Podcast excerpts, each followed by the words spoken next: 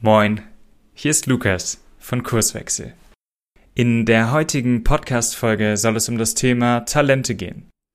Es gibt ja aktuell eigentlich kein Unternehmen, was nicht händeringend nach passenden jungen Talenten sucht oder zumindest in den eigenen Reihen die potenziellen Talente finden und entwickeln möchte. Die Antwort auf das Problem scheint ganz einfach zu sein. Ein gutes Talentmanagement. Also ein effizienter und effektiver Prozess bei der Identifizierung, Gewinnung, Entwicklung und Förderung von Talenten. Ein solches Talentprogramm ist also ein absoluter Erfolgsgarant im sogenannten War of Talents. So schön, so einfach. Doch in der Praxis ist es meist gar nicht so einfach, im Rahmen solcher Programme die Talente darauf vorzubereiten, echte Probleme für ihr Unternehmen zu lösen. Um besser zu verstehen, was es für ein wirksames Talentmanagement braucht, möchte ich mit meinem Gast Joscha Balle den Blick in einen anderen Bereich werfen, wo seit Jahren professionell Talentförderung betrieben wird. Im Sport und im Fußball. Joscha hilft mit seiner Firma Advanced Football Vereinen und Trainern dabei, ein Umfeld zu schaffen, in dem junge Talente sich entwickeln können und so dazu beitragen, mit ihrer Mannschaft erfolgreich zu sein. Joscha und ich diskutieren, was Unternehmen vom Sport lernen können und welche zentralen Prinzipien der Talentförderung Vereine und Organisationen berücksichtigen sollten, um sich in diesem Bereich passend aufzustellen. Wenn dich das neugierig gemacht hat, bleib doch einfach dran. Du hörst den Kurswechsel Podcast. Wir machen Arbeit wertevoll, lautet unsere Vision. Im Podcast sprechen wir über lebendige Organisationen, den Weg dorthin und die Nutzung von modernen Arbeitsformen.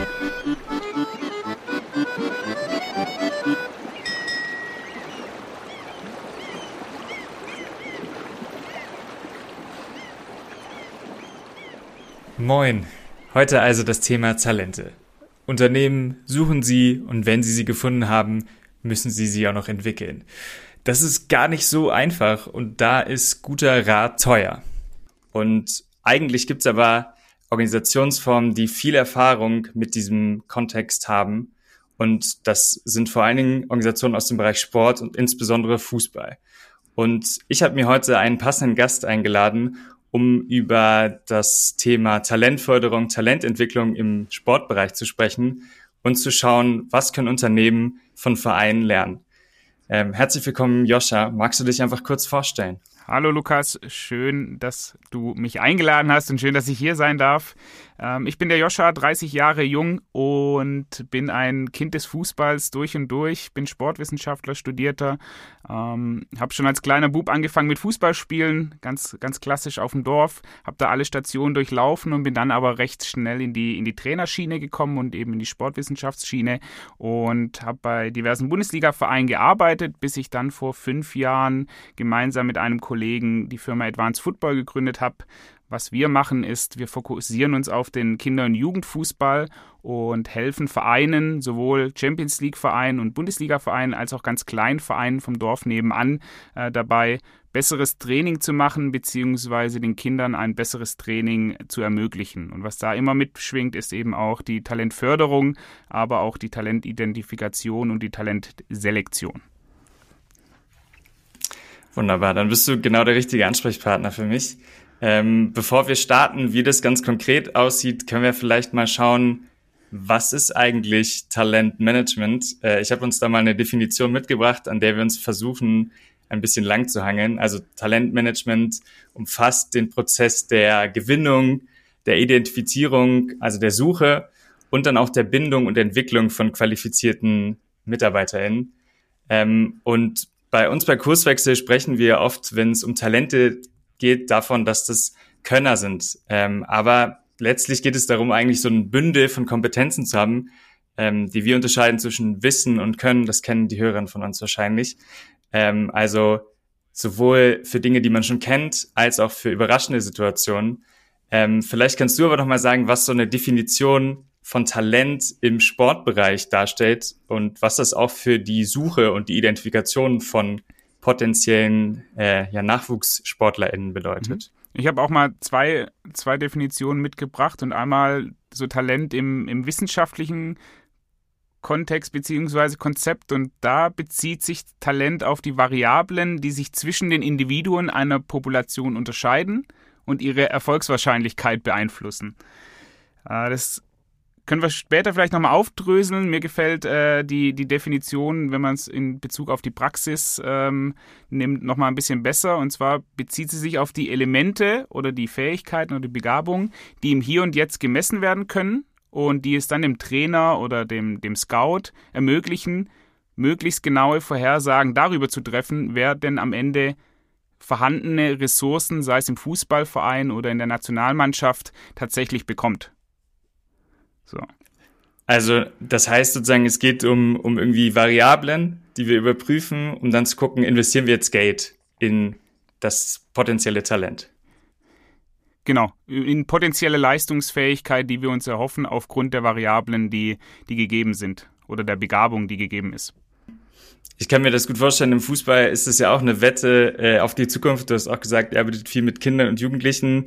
Ähm, vielleicht kannst du nochmal sagen, was ist eigentlich das Ziel von so Talentförderung im Fußballbereich? Also wo, wo soll es hingehen für diese, für die meisten Kinder in dem Bereich? Wenn man, wenn man das leistungsorientiert betrachtet, dann ist am Ende jetzt zum Beispiel im deutschen Fußball das große Ziel, natürlich Bundesliga-Fußballer auszubilden, idealerweise, oder Fußballer, die irgendwie im Profifußball landen. Ähm, Ganz prinzipiell äh, ist es aber logischerweise das Ziel, irgendwie möglichst vielen Kindern, möglichst vielen Spielern eine ideale Förderung für ihre Begabung oder für die Art und Weise, wie sie Sport machen, zu, zu liefern. Tatsächlich. Das heißt, wir haben so beides. Einmal irgendwie, ähm, naja, einen sehr äh, wertschöpfungsgetriebenen Teil, dass man damit sozusagen auch als Verein vielleicht irgendwie Geld hat, aber letztlich geht es auch um den Fortbestand der Organisation. Ne? Also ich brauche irgendwie genügend äh, gute Talente, damit wir überhaupt spielen können, damit wir wettbewerbsfähig sind, sei das irgendwie im Amateurbereich oder im, im Profibereich. Absolut und das ist nur die Konsequenz, wenn ich es eben schaffe, mein, mein Training oder mein, mein Umgang mit den Kindern möglichst alters- und entwicklungsgerecht zu handhaben. Bedeutet, wenn ich nicht adäquat mit einem 10, 11, 12, 13-Jährigen umgehe, dann fällt er mir irgendwann raus, weil er eben anfängt mit weiß ich nicht, Klavier spielen oder mit Zeichnen, weil er sagt, er hat keine Lust mehr auf Fußball. Das führt dann gleichzeitig auch dazu, dass die, die Gesamtmasse an Fußballern sinkt und die Wahrscheinlichkeit, dass ich Fußballer oder talentierte Fußballer entdecke und fördern kann, dass die sich auch reduziert. Das ist eigentlich äh, spannend, weil ich glaube, Unternehmen geht das ja irgendwie ähnlich, nur deutlich später. Ne? Also man denkt so, jetzt bräuchten wir die Leute, die wir eigentlich nicht haben, also Fachkräfte mit der passenden Qualifikation, die sind aber nicht da. Also das heißt, äh, man muss eigentlich viel früher investieren in die Ausbildung, in die Weiterentwicklung, in die Förderung von potenziellen Talenten. Aber das ist ja immer eine Wette auf die Zukunft. Äh, und das heißt, eine Auswahl ähm, ist schwierig oder man sollte sie sehr bedacht treffen oder man kann verstehen, dass da man Hürden hat, nicht jeden vielleicht in so ein Programm reinzulassen oder das besonders gewissenhaft machen will. Ähm, lass uns gerne mal über diesen ersten Schritt sprechen, nämlich der, der Suche und überhaupt erstmal identifizieren, was sind potenzielle Talente, ähm, wie, wie funktioniert das im Sport oder im Fußballbereich? Was, was macht man da ganz konkret? Da gibt es unterschiedliche Ansätze. Ähm, es gibt viele Vereine und viele Institutionen, die legen sich eine Art Profil an, zum Beispiel ein Positionsprofil, und die sagen, wir brauchen einen Stürmer. Ähm, hat man jetzt bei der WM in, in, in Katar ja gesehen. Vielleicht hat uns der ein oder andere Stürmer, der, der den Ball über die Linie drückt, gefehlt. Ähm, und schauen dann, wie sie es schaffen, über mehrere Jahre hin solche Spieler zu entwickeln, beziehungsweise dann auch zu, zu identifizieren. Ähm, das ist so der eine Ansatz, also klar nach, einem, nach, einem, nach einer Profilbeschreibung beziehungsweise einem Positionsprofil zu arbeiten. Es gibt aber auch den anderen Ansatz, wo gesagt wird, uns ist es erstmal egal, was oben für ein, für ein Spiel oder beziehungsweise unten für einen Spieler rauskommt, sondern wir wollen einfach eine ganz, ganz breite Masse an Spielern haben, die zum Beispiel Bewegungstalente sind, ja, die ganz viele Sachen mit dem Ball können, die gute physische Voraussetzungen haben, also sehr schnell sind, sehr viel rennen können ähm, und die dann vielleicht auch noch ein, ein taktisches Verständnis haben. Und dann schauen wir einfach mal, auf welche Position wir die, die stellen. Klassisches Beispiel ist so der, der Philipp Lahm. Äh, jeder kennt es vielleicht noch von der WM 2006. Äh, hat er links hinten angefangen, im Eröffnungsspiel das, äh, das erste Tor geschossen. Und am Ende seiner Karriere war er dann auf, im Zentrum äh, platziert im Spielfeld. Und dazwischen war er mal noch Rechtsverteidiger und irgendwie mal rechts vorne. Und das sind so die zwei, zwei Ansätze. Einmal zu sagen, okay, ich möchte spezifisch ein Profil ausbilden. Und das zweite ist dann eben, ich nicht spezifisch, sondern möglichst breit, möglichst lange, möglichst lange und dann gucken, was passt mir denn gerade in meine Mannschaft rein. Das ist total spannend. Natürlich äh, ist man in Bremen beim, beim Thema Stürmerprofil, äh, sagen wir, wir haben ja den richtigen mit, mit Niklas Füllkrug da. Ähm, aber das ist, ist ja schon spannend, weil ich glaube, Unternehmen wir machen ja vor allem das Erste. Ne? Also wir haben so ein ganz klassisches Profil, wo wir sagen, ja, äh, wir haben die Anforderungen ähm, eines Unternehmens an eine bestimmte Stelle ähm, und das muss jetzt das Qualifikationsprofil des, des Bewerbers muss dazu passen. Also quasi, weiß nicht, wie ich mir das beim Stürmer vorstelle, äh, guckt man sich die Wachstumsfuge an und schaut, ob er noch ein bisschen größer wird äh, oder die Körperlichkeit, also dass man äh, das schaut. Aber das heißt, wir gucken eigentlich so spezifisch ausgehend von einem Wunschbild, wie soll der Spieler in Zukunft aussehen, gucken wir, was, was erfüllt er jetzt schon und wo können wir gucken, ob das in Zukunft sich dahin entwickelt. Verstehe ich das richtig? Das ist richtig und das ist die, die Problematik auch an dem ganzen Thema, weil das, was ich jetzt momentan als wichtig erachte, wir brauchen jetzt in Deutschland wieder einen Stoßstürmer, der groß und bullig ist wie Niklas Füllkrug. Es kann sein, dass sich das in fünf Jahren wieder geändert hat, weil ich doch lieber auf kleine Lionel Messis, die da im Zentrum rumwirbeln, ähm, setzen möchte. Und das macht die Talentförderung auch so, vor allem im Sportbereich, so wahnsinnig schwierig, weil sich eben Rollenprofile und Anforderungen an den Fußball ständig ändern. Und das eben kein, kein statisches System ist, sondern immer mit diversen Trends geht. Ja, wenn man Spanien sich zum Beispiel anguckt, die sind einfach immer körperlich ein bisschen unterlegener, aber die sind einfach technisch und taktisch wahnsinnig gut ausgebildet. In Deutschland oder in England hat man dann viel mehr diesen Aspekt des, der, der Physis in einem Spiel, die man mit reinbringt und auch vielleicht so ein bisschen mehr über die Gier und über die, ja, die Mentalitätsgeschichte. Ähm, und das ist einfach nicht klar zu fassen. Und eine Sache, die da einfach wahnsinnig wichtig ist, ist es, ein möglichst großes und breites Fundament zu haben an, an Fähigkeiten bzw. Fertigkeiten, die ich einem, einem, Spieler mitgebe, um dann möglichst hoffentlich später irgendwann mal ähm, ja, Bestleistung bringen zu können. Aber das, also das heißt ja eigentlich, dass man das nicht kontextlos machen kann. Ne? Also man muss immer betrachten, wie sieht das Spiel jetzt aus und immer in der Gewissheit, okay, das wird sich vielleicht ändern. Also das ist ja bei Unternehmen genauso. Also wir haben jetzt eine Anforderung, wir haben gerade eine Nachfrage an bestimmten ähm, Produkten und Dienstleistungen. Dafür brauchen eine bestimmte Anzahl von Menschen und ein bestimmtes Qualifikationsprofil oder ein Talentprofil. Ähm, aber das ändert sich vielleicht. Und das ist immer die Herausforderung dieser Blase, ne, dass du eigentlich wahrscheinlich jetzt auf das aktuelle, auf den aktuellen Bedarf fokussierst und danach hingehend überhaupt äh, Talent in den Blick nimmst ähm, du aber gar nicht weißt, wie sieht's denn später aus oder was kommt dann, wenn, wenn die da an der passenden Stelle sind oder wenn man eben äh, auf dem Weg in den Profibereich ist, vielleicht beim Fußball. Absolut. Und das ist ja das Spannende, dass dieses, ja, dieses Mehrdimensionale, was man jetzt rein auf, de, auf, die, auf, auf den Menschen oder auf den Spieler runterbrechen kann in Form seiner technischen Fähigkeit, seiner taktischen Fähigkeit, seiner physischen Fähigkeit, dass man, dass man das eben auch auf das Spiel übertragen kann. Im Sinne von, was wird denn eigentlich Fußball in, wie wird Fußball in 10 Jahren, in 15 Jahren aussehen? Hat sich das vielleicht nochmal komplett geändert? Und da so die, die Mischung zu finden zwischen, ich bilde das jetzt aus, was ich gerade glaube, was wichtig ist und was ihm vielleicht auch weiterhilft und was brauche ich aber in 10, 15 Jahren. Lass uns gerne mal drauf schauen, wie wir denn überhaupt Talente dann auswählen. Also ich weiß nicht genau, in, in welcher Ebene wir ansetzen wollen, aber so, woran erkennen wir denn dann Talente und wie machen wir das heute ganz konkret? Also, wie werde ich, wie komme ich in so ein Förderprogramm im Sport? Was muss ich dafür machen?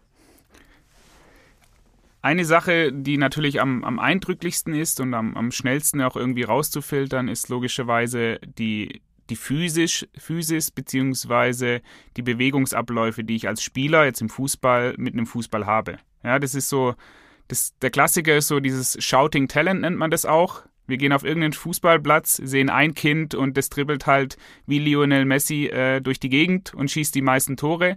Da würden sehr viele Leute sagen, okay, das ist jetzt ein Talent. Ja, weil der sehr gut mit dem Ball kann, äh, obwohl er erst zehn Jahre alt ist, weil er super stark schießen kann und weil er, weil er auch noch sehr schnell ist.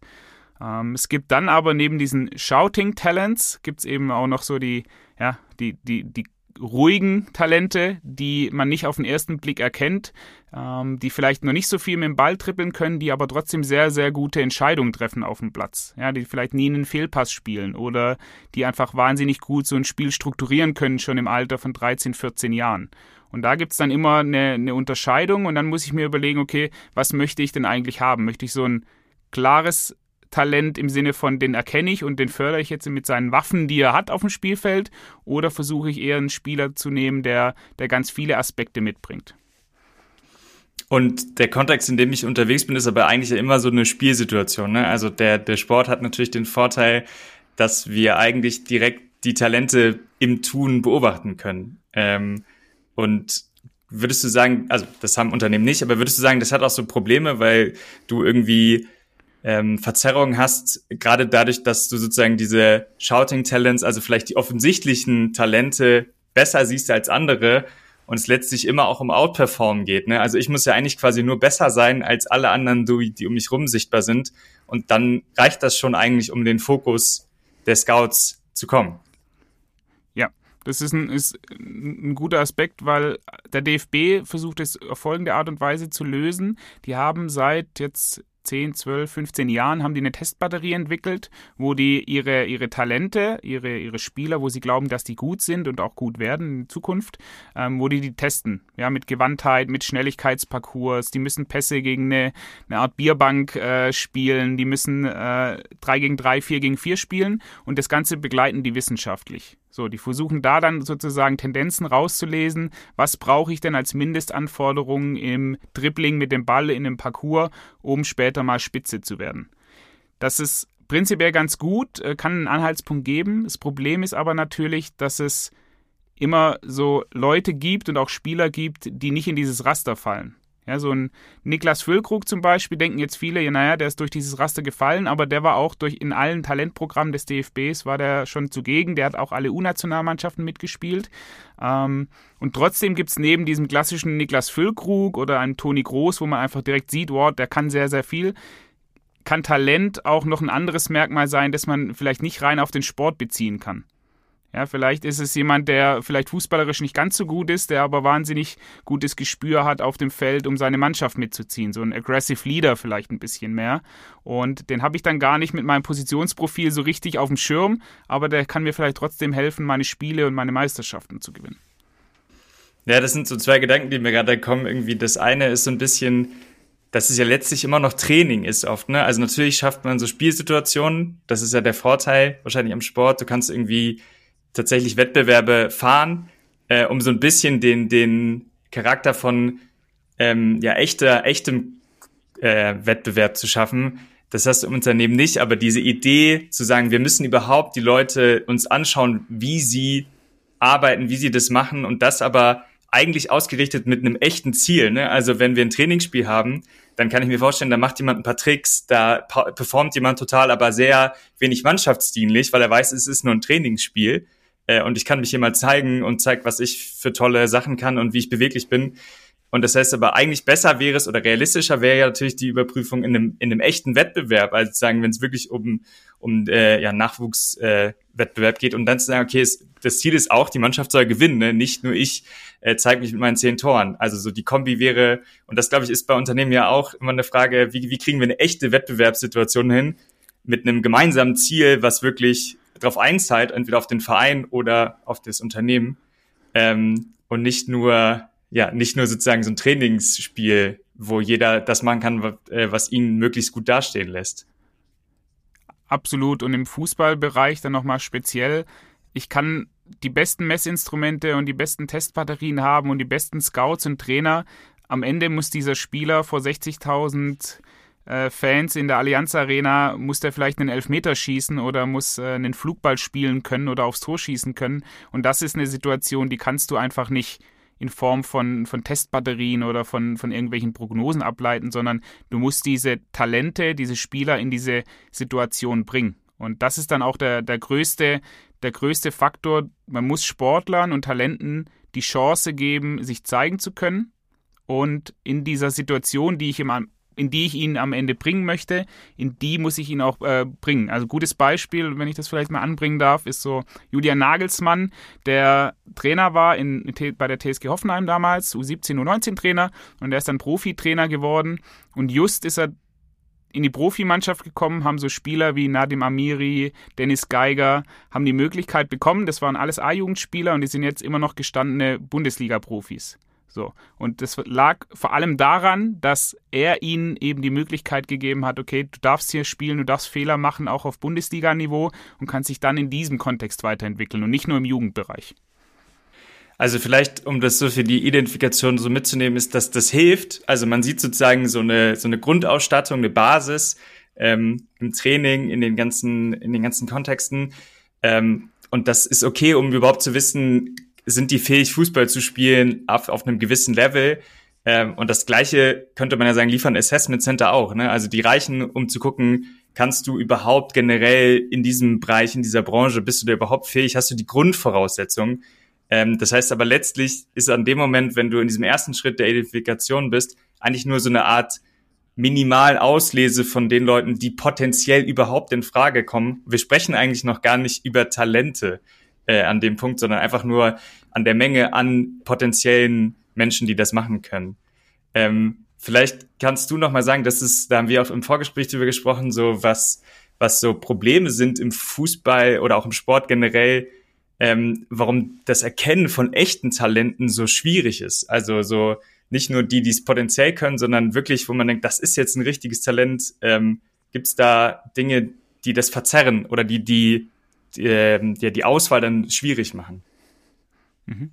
Ein großer Aspekt ist da das Alter und damit ist nicht nur das, das kalendarische oder das chronologische Alter gemeint, sondern durchaus auch das biologische. Ja, ich habe ja vor allem im Jugendbereich und dann im Übergangsbereich, wenn es in, in, in den Erwachsenenfußball geht, habe ich unterschiedliche Ausprägungen. Ja, ein Spieler kann chronologisch 17 Jahre alt sein, aber von seiner Physis entweder noch 14 sein, weil er ein bisschen kleiner gewachsen ist, oder er kann schon ausgewachsen sein und ein Muskelpaket und wahnsinnig schnell sein.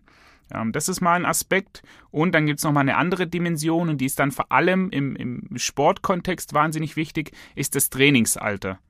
Das bedeutet, wie viele Stunden hat denn ein Spieler oder ein Kind oder ein Sportler schon trainiert bzw. angeleitetes Training bekommen?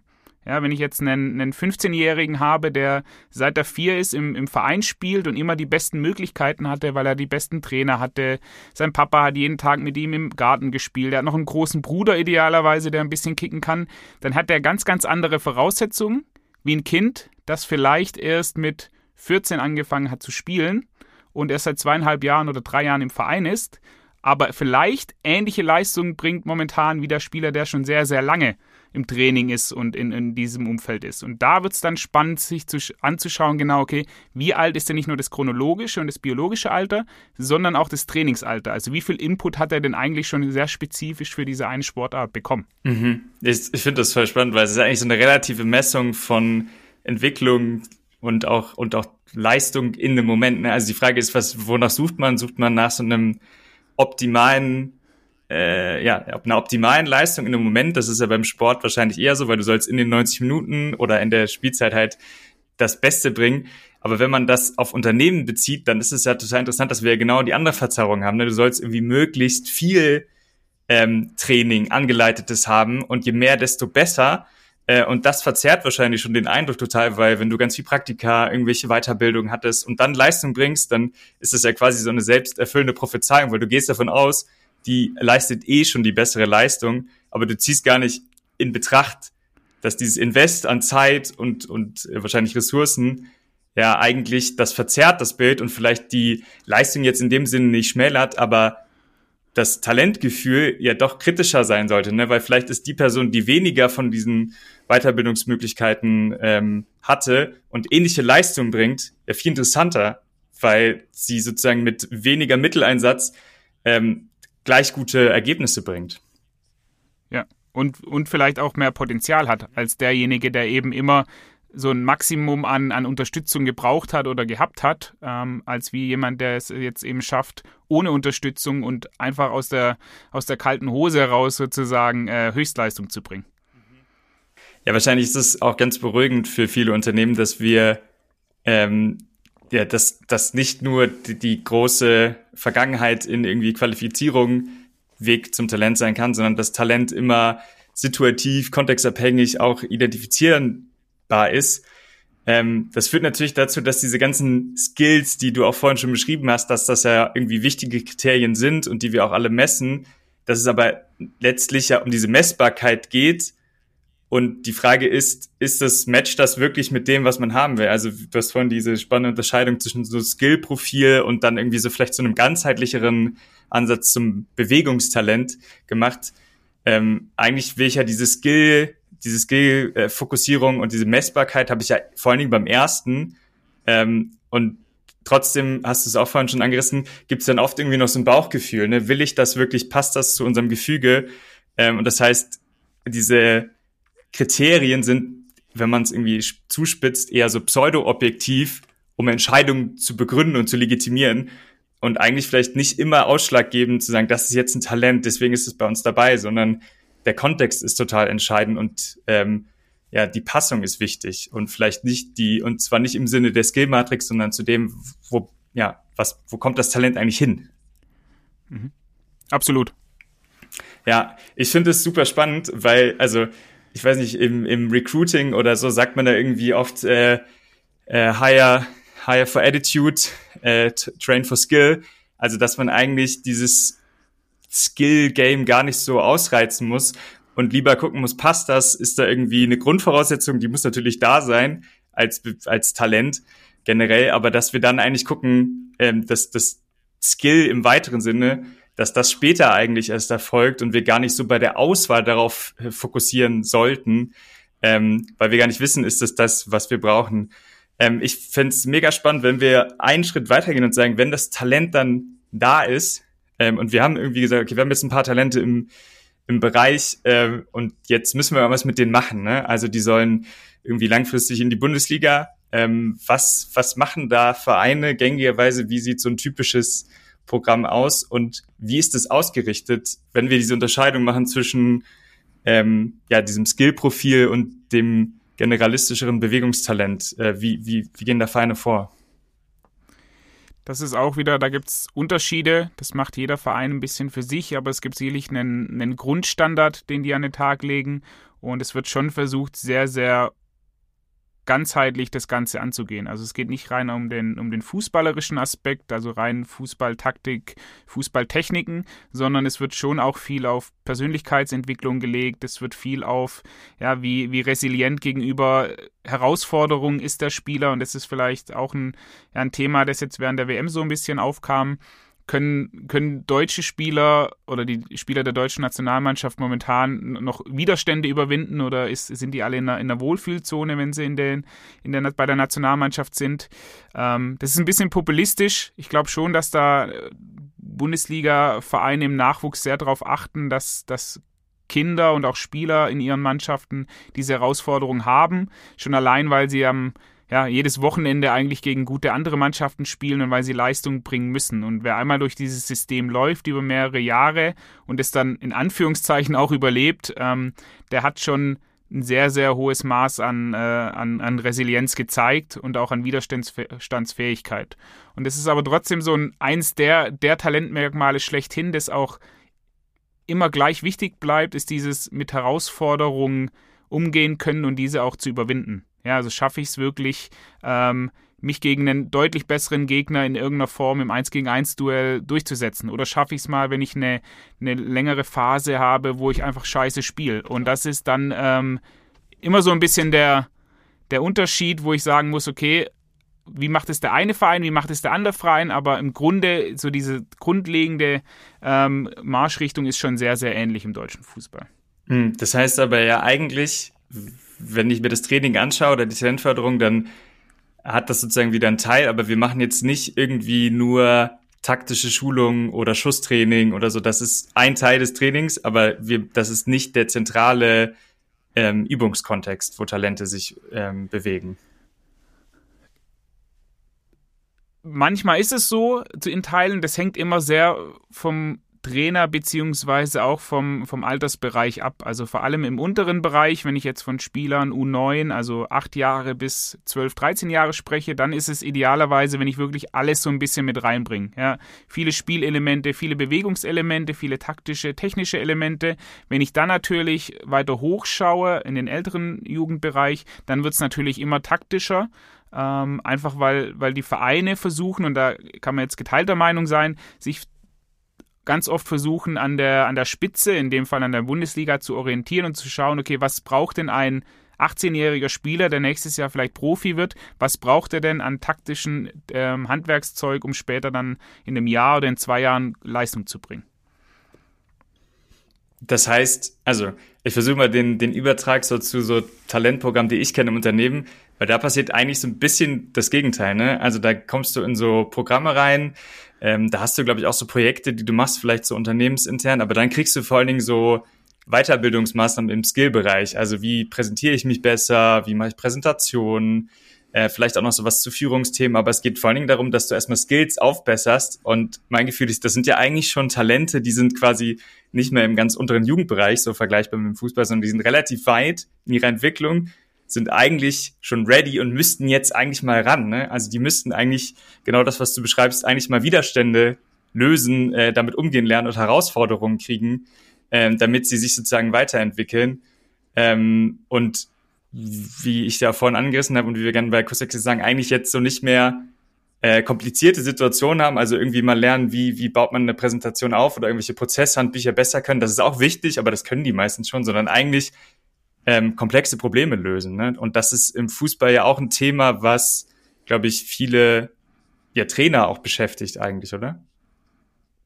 Absolut. Ähm, und da unterscheiden sich dann gute und ja, nicht ganz so gute Trainer tatsächlich. Gute Trainer schaffen es eben, ihre, ihre Spieler immer wieder vielleicht auch jeden Tag aufs Neue vor komplexe Herausforderungen zu stellen, die sie dann aber durchaus auch meistern können.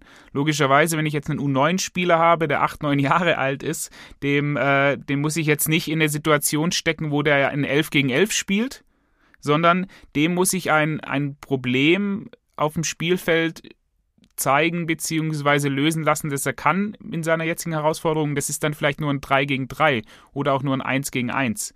Wohingegen ich dann, wenn ich älter werde und dann ein U17, U19 Spieler, also kurz vor dem Sprung bin in den Profibereich, ich natürlich in größeren Zahlenverhältnissen arbeiten kann, also mehr Eindrücke, mehr Gegner, mehr Mitspieler, wo das Ganze dann noch ein bisschen komplexer wird. Das heißt aber eigentlich so die Aufgabe eines jeden Trainers ist dann die, ähm, ja, die Talente mit dem richtigen Problem zu versorgen, mit denen sie selber umgehen lernen müssen. Ja, jedes Talent und jedes Talent für sich einzeln und das ist natürlich die Herausforderung im Sport und im, im Mannschaftskontext, dass du, dass jeder Spieler unterschiedlich ist und du eben nicht eine Mannschaft hast, die du mit dem gleichen Ansatz äh, versuchst äh, zu formen und zu fördern und zu fordern, sondern es muss halt jeder Spieler einzeln seine richtige Lern- und Entwicklungsumgebung finden, idealerweise. Und da muss man sagen, ist der Fußball in Deutschland zumindest noch sehr weit davon entfernt, einfach weil Ressourcen fehlen ähm, und weil ja, Strukturen und Prozesse fehlen, die das tatsächlich auf einem Niveau möglich machen, dass man ja, Talente, Spieler wie am Fließband äh, produziert? Ich, also, ich habe zu wenig Ahnung. Ich hätte eine Vermutung, warum das äh, aus einer unternehmerischen Perspektive schlau ist, ne? das äh, vielleicht gar nicht so individuell zu machen, weil es ja super schwer, das dann messbar und vortragbar und vergleichbar zu, zu, zu machen. Äh, und ich glaube, das passiert ja auch so ein bisschen in so Unternehmenskontexten, dass wir eigentlich die Talente eher so ein bisschen überprüfen und schauen, wie die sich machen, damit wir das wieder messen können. Aber ein, richtiges Talent zeigt sich ja erst in der Situation, ähm, wenn es für ein ganz konkretes Problem äh, eine Lösung finden muss. Und ich finde eigentlich im Fußball kann ich mir vorstellen, da gibt es ganz konkrete Beispiele, Spielsituationen, wo Probleme da sind. Vielleicht kannst du sagen, ähm, welche Beispiele es da im Fußball gibt und vielleicht auch, wenn es nicht deutsche Fußball ist, äh, ob es andere Verbände gibt, die da weiter sind in dieser Ausrichtung. Ähm, also die, die wichtigste ähm, das wichtigste Merkmal in dem Fall und der wichtigste Aspekt ist sicherlich, man muss den Talenten die Möglichkeit geben, sich in diesen Situationen, in diesen komplexen Situationen zurechtzufinden und auch ein Stück weit zu akklimatisieren. Und das betrifft dann gar nicht mehr den, den Trainingsbereich, weil das können Spieler irgendwann, wenn die das System durchlaufen haben, sondern es geht tatsächlich, so wie ich vorhin schon gesagt habe, wie bei einem Julian Nagelsmann darum, dass ich jungen Spielern die Möglichkeit gebe, spielen zu dürfen. Und ähm, heißt Samstag nachmittags 15.30 Uhr in der Bundesliga mich beweisen kann. Und wenn es nur für 15, 20 Minuten ist. Und dieser Sprung vom im Training da sein und vielleicht mit den Profis mittrainieren dürfen, hinzu, ich bin jetzt Teil dieser Mannschaft und ich spiele auch in einer Wettkampfsituation.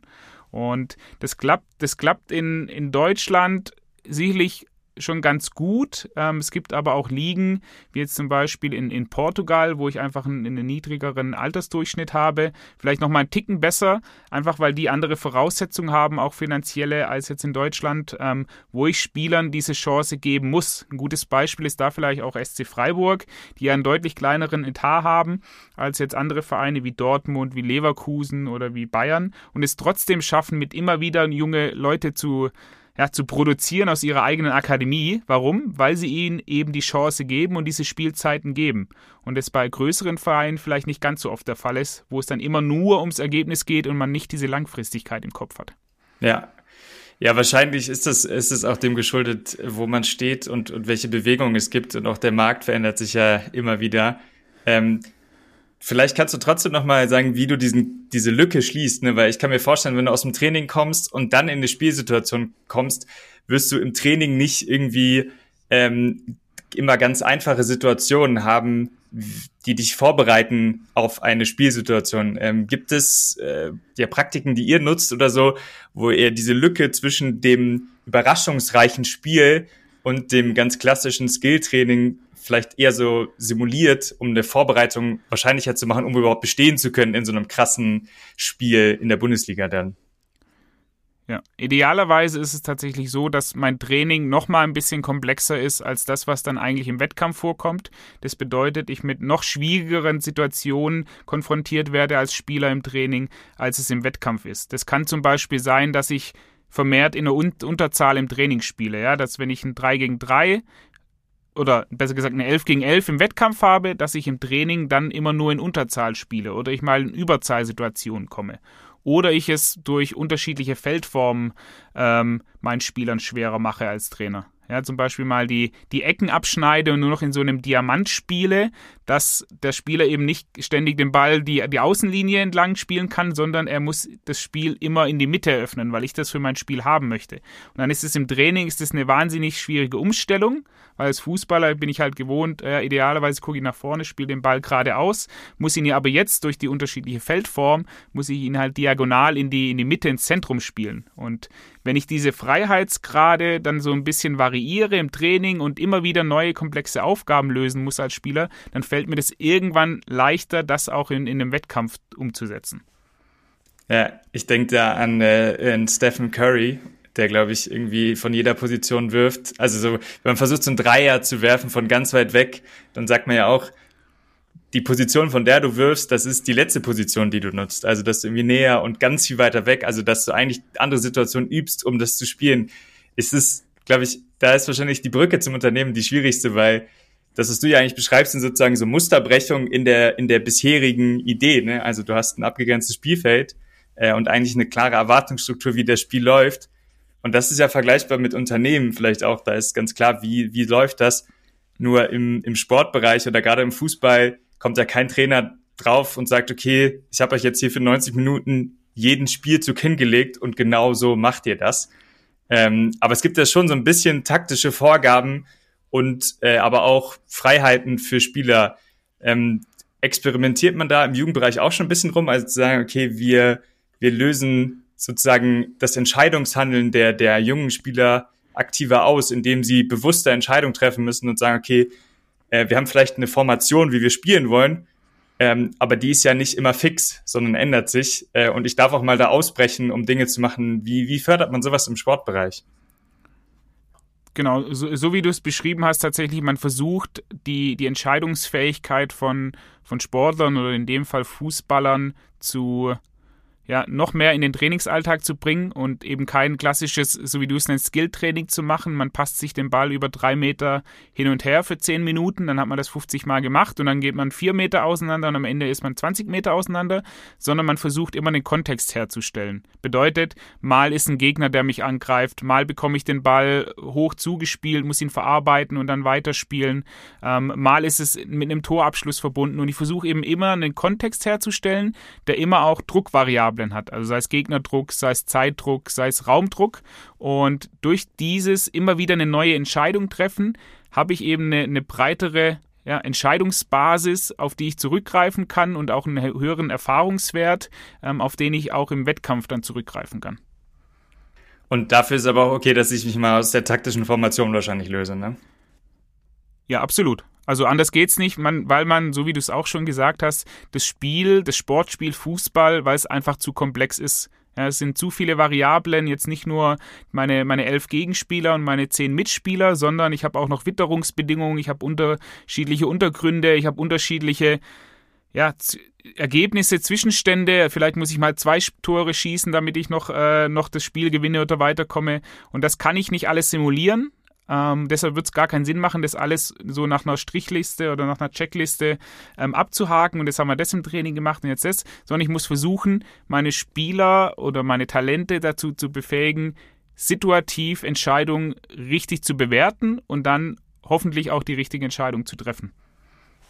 Ich glaube, das ist der, der Punkt, wo Unternehmen wahrscheinlich super viel vom Sport lernen können, weil wir sprechen dauernd davon, also die Welt wird irgendwie komplexer, die Märkte werden dynamischer und wir brauchen mehr eben von einem anderen Lösungsweg.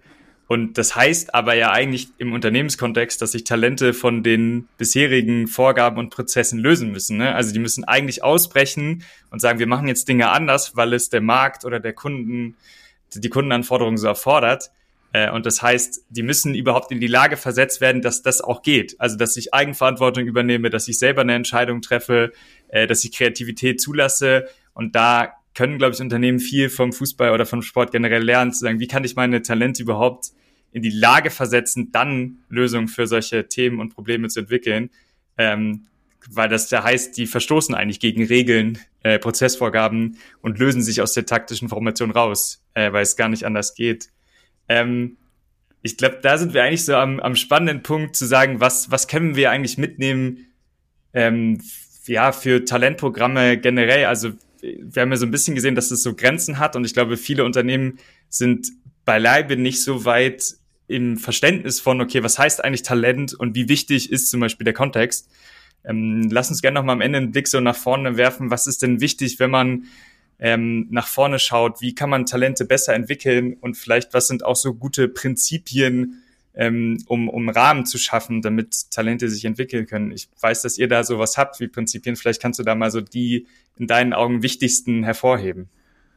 Ja, die, die, das wichtigste Prinzip ist es, möglichst lange, möglichst vielen, in dem Fall Spielern, Fußballern, die Möglichkeit zu geben, sich zu entwickeln und den Sport und, und den Fußball zu, zu lernen, zu trainieren und zu spielen ja, möglichst einer möglichst großen Anzahl an, an Kindern oder an Jugendlichen oder an Erwachsenen möglichst lange die Möglichkeit zu geben, ähm, teilzuhaben an diesem System und die Talentidentifizierung bzw. die Selektion möglichst lange nach hinten schieben, um eben aus einem großen Schatz an, an Talenten dann idealerweise zu gucken, okay, wer passt denn jetzt tatsächlich äh, für mich? Dann ein weiteres wichtiges ähm, Prinzip ist, mehrere Einstiegs-, aber auch wieder Ausstiegsmöglichkeiten zu schaffen. Ja, nur weil ein Spieler in der U15 oder in der U17 nicht meinen Anforderungen genügt, bedeutet es nicht, dass er in der weiß ich nicht, wenn er 18 ist, wenn er 19 ist, wenn er 20 ist oder 25 ist, dass er da nicht vielleicht sogar wieder passen würde. Klassisches Beispiel wieder Niklas Füllkrug, der eben für drei, vier, fünf Jahre nicht mehr gut genug war scheinbar und jetzt plötzlich mit Ende 20 äh, wieder, wieder äh, der Retter der Nation ist. Ja, lass und, mich, ja, warte, lass mich da gleich ja. rein, weil ich glaube, das ist eigentlich voll spannend, weil das ist ja bei Unternehmen ganz normal, ne? Also da ist die Anforderung vielleicht ein bisschen diffuser, aber eigentlich brauchen wir einen großen Pool an Talenten, die jederzeit sagen können, ah ja, das ist jetzt mein Thema, das ist ein Problem, das kann ich bearbeiten und das eben nicht. Also du musst eigentlich immer, also du brauchst eigentlich eine große Auswahl an Talenten. Das ist vielleicht jetzt am Ende, wir haben viel über junge Menschen gesprochen, Äh, aber letztlich ist ja Talent auch nicht altersbegrenzt, im Sport wahrscheinlich schon. Äh, aber wie du es gesagt hast, Philipp, Philipp Lahm ist auch am Ende seiner Karriere nochmal eine andere, auf eine andere Position gekommen. Also so ein anderes Verständnis von Talent zu haben, vielleicht irgendwie breit gefasst ähm, und Kontexte zu schaffen, dass man immer wieder situativ das passende Problem ausstellt, damit sich Talente angezogen fühlen und sagen, okay, das ist jetzt mein Thema. Und wenn es dann vorbei ist, dann sagen, ja, das ist auch vielleicht nicht mehr mein Thema. Ähm, also ja, glaube ich, auch für Unternehmen super wichtig. Soll ich weitermachen ja, mit den weiteren Ja, bitte, unbedingt. Mach mal. Welche noch? Ähm, dann wahnsinnig wichtig ist es, eine, eine klare Idee oder Philosophie zu haben. Was ist denn eigentlich ein Talent für mich? Ja, also eine Art, im Fußball wäre es ein, Positionsprofil oder ein Talentprofil. Ja, was möchte ich denn eigentlich sehen? Und dann daraus die, die Identifikationswerkzeuge ableiten und die nicht nur einfach anhand von einzelnen Tests ähm, zu machen, sondern das Ganze, wie wir vorhin auch schon mal gesagt hatten, ja, so, so mehrdimensional wie möglich. Ähm, und da spielen objektive Tests genauso eine Rolle wie aber auch subjektive Eindrücke.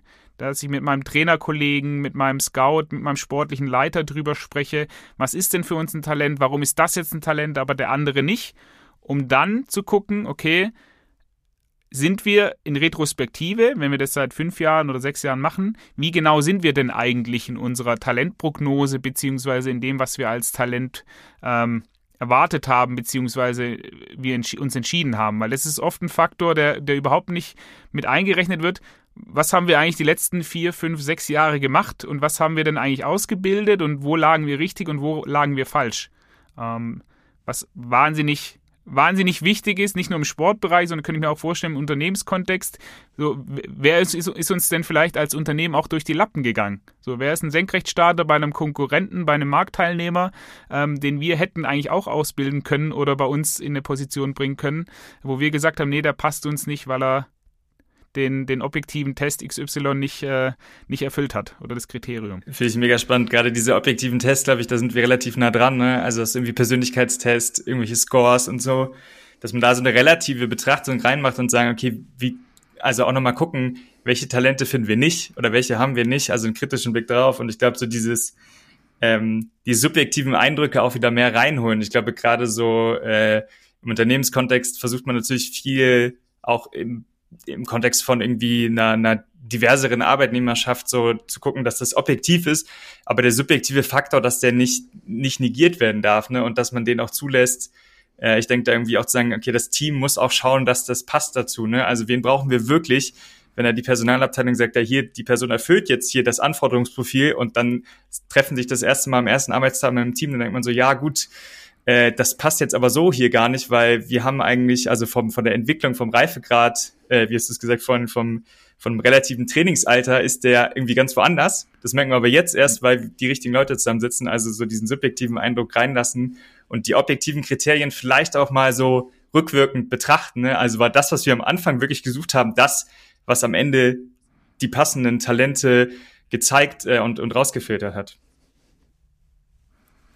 Und last but not least, irgendwie schaffen, auch, auch langfristige Lern- und Entwicklungsumgebung bereitzustellen. Das Talent ist einfach nichts, nichts Statisches, sondern es ist einfach, und auch Talentförderung, sondern das ist ein was, was längsschnittliches, es ist was, das über, über Jahre, über vielleicht Jahrzehnte sogar geht und es sich immer wieder ändern kann. Und man muss es aber schaffen, eine Lern- und eine Entwicklungsumgebung im Verein oder in der Mannschaft äh, zu kreieren, die Talenten und Nicht-Talenten die Möglichkeit gibt, ja, sich weiter zu, zu entwickeln und weiter, weiter zu lernen. Ja, das, ich habe vorhin auch mal versucht, so drei Prinzipien rauszuhauen und das wäre das, was ich auch sagen würde, irgendwie Freiräume schaffen. Und das heißt im Unternehmenskontext auch dafür Geld und Zeit in die Hand zu nehmen. Ne? Und das heißt gerade äh, eben nicht effizient zu sein, sondern wahrscheinlich mal äh, Projekte zu machen, die immer einen Marktbezug haben, also so, wo echte Themen gemacht werden, also im Wettbewerbsmodus, im, im wirklichen Moment und dann dürfen die da mal sich ausprobieren äh, und üben. Ähm, und das kann sein, dass das Verschwendung war. Äh, das, das heißt, man verliert ein Spiel äh, oder ein Produkt ist nicht erfolgreich. Aber diese echte Übungssituation äh, häufiger schaffen und das eigentlich über den ganzen Lebens, äh, über die ganze Lebensdauer eines Menschen im Unternehmen, also immer wieder äh, Freiräume schaffen Ähm, und dann das, was ich da auch dann, das haben wir vorhin auch ganz oft gesagt, so Kontextarbeit, ne? Also nicht spezifisch auf einzelne Sachen draufgehen nur, sondern immer wieder Kontexte schaffen. Äh, Niklas Füllkrug wird sicherlich viel Kopfballtraining gemacht haben, aber er wird auch immer wieder die Situation gehabt haben, wo er das gebraucht hat. Also immer wieder so den, den Kontext schaffen. Äh, und ich glaube, im Unternehmenskontext ist das noch viel wichtiger als im Fußball, weil der Fußball einfach aufgrund seiner Art schon so komplex ausgelegt ist, dass, äh, dass es eh passiert. Aber ich glaube, im Unternehmenskontext diese Talente mit echten Problemen versorgen, sollte, glaube ich, im Talentprogramm immer Teil davon sein. Ähm, und das Letzte, was ich eigentlich ganz spannend finde, haben wir gar nicht drüber gesprochen, wahrscheinlich, weil das für dich ganz klar ist, ist so, ich habe sowas wie so, äh, ja, Passung statt Heldentum geschrieben. Ähm, das heißt eigentlich so, natürlich haben wir die Talente, nach denen wir suchen. Und ich glaube, gerade im Fußball ähm, sehen wir, dass so einzelne Talente äh, immer, also wir suchen immer den nächsten Messi oder den nächsten Cristiano Ronaldo.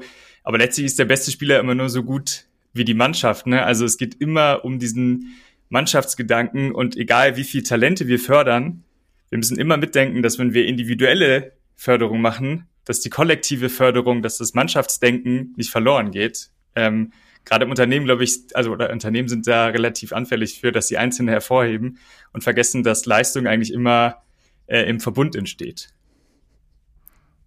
Absolut. Also das ist bei Mannschaftssportarten äh, ist es selbsterklärend. Das ist aber auch bei Einzelsportarten so. Da sieht man zwar im Wettkampf sieht man immer nur den einzelnen Biathleten, wie er vielleicht äh, läuft und schießt, aber was dahinter steckt in seiner Trainingsgruppe und auch in den Jahren, Jahrzehnten, die er in der Förderung erfahren hat, das ist dann logischerweise ein, ja, was Soziales, was, was im, im, im Gruppen- und im, im, im Mannschaftskontext passiert. Absolut. Wunderbar. Also ich, wenn wir es zusammenbinden, würde ich sagen, äh, wenn man Talente richtig fördern will, braucht man eigentlich eine breitere Auswahl, auch im Sport, aber auch im Unternehmen.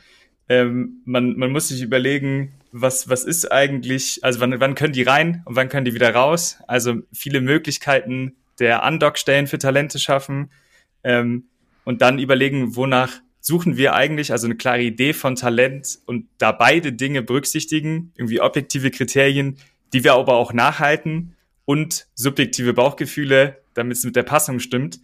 Ähm, und am besten langfristige Räume schaffen äh, und auch Geld und Zeit in die Hand nehmen, damit sie sich entwickeln können und Talente mit den passenden Problemen versorgt werden. Ähm, ich würde sagen, ähm, ich bin satt. Äh, es hat mir sehr viel Spaß gemacht. Wir hätten wahrscheinlich noch in vier Dinge reingehen können. Ich äh, ähm, ich bin gespannt, wie so die, die Leute, die sich mit Talentprogrammen im Unternehmenskontext ähm, beschäftigen, damit umgehen. Aber ähm, ich hatte viel Spaß. Ähm, wenn du nicht noch was hast, würde ich sagen, binden wir es ja ab, oder? Ich habe nichts mehr hinzuzufügen. Äh, hat mir sehr, sehr viel Spaß gemacht, Lukas. Vielen lieben Dank. Wunderbar. Wir freuen uns auf dein Feedback und deine Themenwünsche. Melde dich gerne per Mail. Die Adresse lautet podcast.kurswechsel.jetzt.